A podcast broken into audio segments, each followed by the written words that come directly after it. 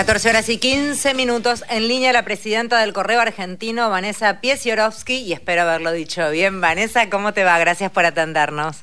Impecable, muy buenas tardes a todos y todas. Bien, Fede País te saluda. ¿Estamos en pleno operativo o cómo viene la mano? Sí, estamos eh, ya transcurriendo todo lo que es el despliegue del material electoral, eh, con lo cual hay muchos distritos que ya los locales de comicio están empezando a recibir lo que son las urnas, los bolsines con la documentación, eh, padrones, actas electorales, telegramas, actas de escrutinio eh, más, bueno, todo lo que son los bolsones de, boletas para, con la oferta electoral para armar los cuartos oscuros. Eso en todo el país. Hoy en la mañana estuvimos en, la planta del correo del Mercado Central, que desde allí, como desde otros lugares, pero básicamente desde allí salen 9.000 urnas para 10 distritos del conurbano bonaerense. ¿Qué es, lo, ¿Qué es lo más difícil de organizar estos operativos, Vanessa?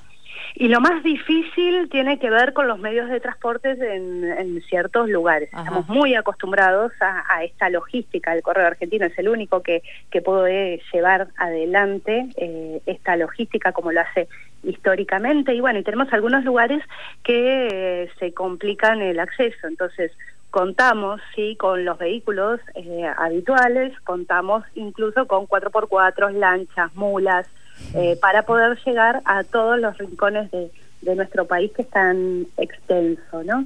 Eh, entonces lo más complicado tiene que ver eh, tiene que ver con eso y sobre todo con las condiciones climáticas. si tenemos alguna eventualidad en alguna zona, por ejemplo ahora estamos mirando que en Tierra del Fuego, en Ushuaia hay mucha nieve, entonces en ese en ese momento estamos viendo de si va a ser necesario, tenemos tiempo hasta mañana, eh, por la mañana, si van a ser necesarias motos de nieve o no. Eh, de eso se trata, ¿no? De, tratar de que todas las sumas lleguen eh, en el momento que tienen que estar. Pero para, cuando pasa eso, por ejemplo, alguien del correo se ocupa de contratar a una persona con moto para poder llevar a esa, esa a una persona, supongo que es el responsable y encargado de que todo llegue en tiempo y forma, ¿es medio así? Sí, es así. Genial. Eh, a ver, por ejemplo, te cuento 2021 que hubo un problema de inundaciones en Corrientes. Tuvimos que salir de pronto a contratar tractores para que lleguen las urnas a esas escuelas. escuelas que quizá tienen muy pocos votantes, pero hay que estar, claro. porque son tan argentinos como todos los que estamos en las grandes urbes. Eso es lo fantástico que tiene una jornada electoral, que todos podemos decidir el futuro de nuestro país a través del sufragio. Eh, ¿Qué tal, Vanessa Mario? Soy. eh, Alguna vez en Catamarca me tocó estar viendo la salida y después la llegada de la mula, eh, creo que en Jujuy también. Eh, yo, este, obviamente, son este, animales que están este, en la órbita del correo. No lo hace otra empresa esto, y mucho menos en el control electoral. Eh, estamos en condiciones de eh, mejor situación que la que citas en Corrientes con la inundación. Sin embargo, siguen habiendo lanchas y tractores, porque hay zonas donde no se puede entrar de otra manera, ¿no? Bueno, por ejemplo, recién me estaban llegando las imágenes de que estaban entregando el material electoral en la isla Martín García, que van en lanchas. Hay muchos lugares que es no solo lanchas, una vez que llegan, eh, se tienen que subir a 4x4 porque hay que ir por ahí a una, a una escuela que está en el medio de una isla, ¿no? Entonces, eh, pasa así y es como, como debe ser.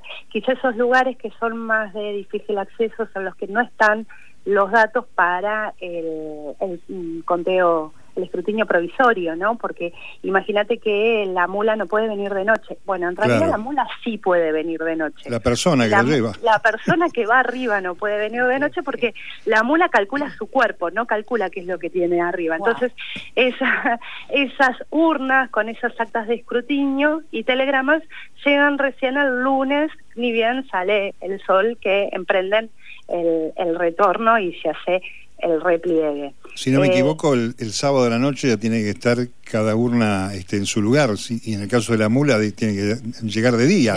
Mañana que, esté en su casa, pobre mula después.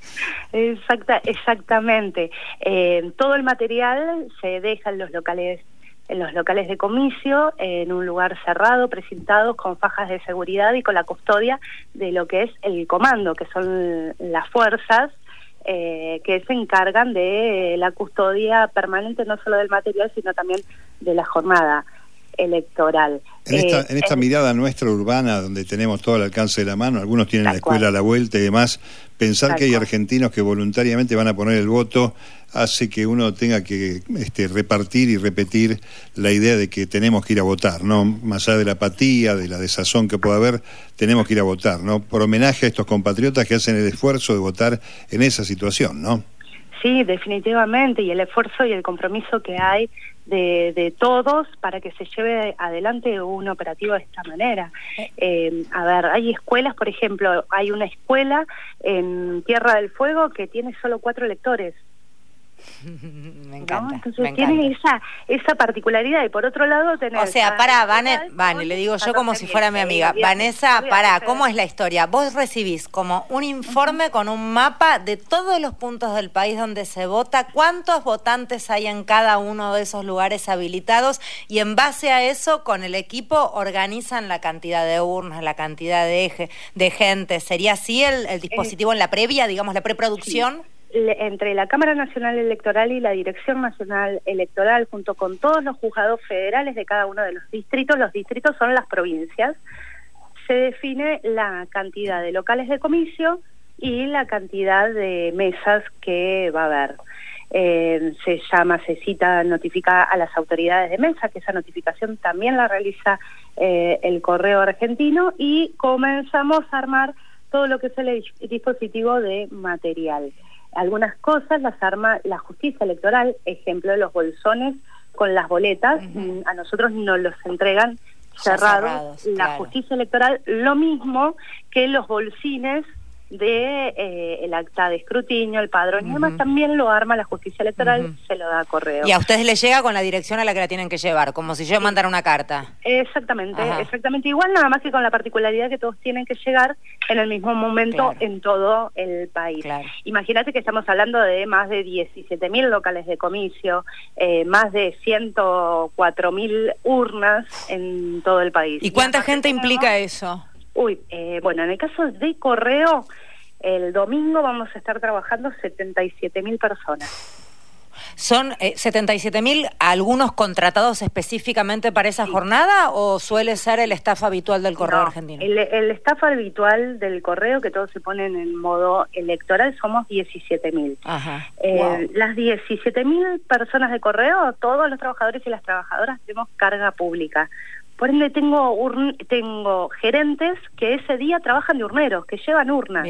Y se ponen a disposición del el jefe de urneros, eh, que probablemente sea el jefe de un centro de distribución del correo y funciona de esa manera. Todos tenemos ese compromiso. ¿Y el resto y el resto de la gente dónde la sacan? Bueno, el resto de la gente tenemos lo que son los archivos de la gente que ha trabajado como urneras en las demás elecciones.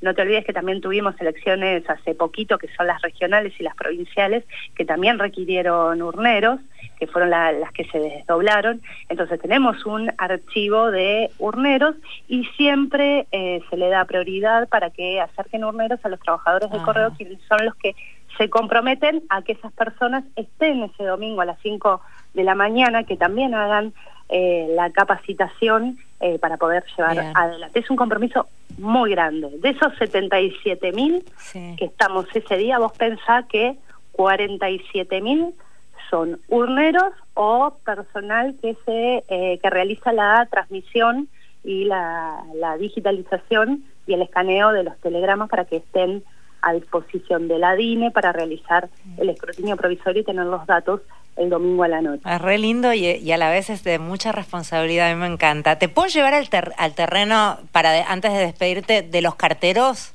Sí, por supuesto.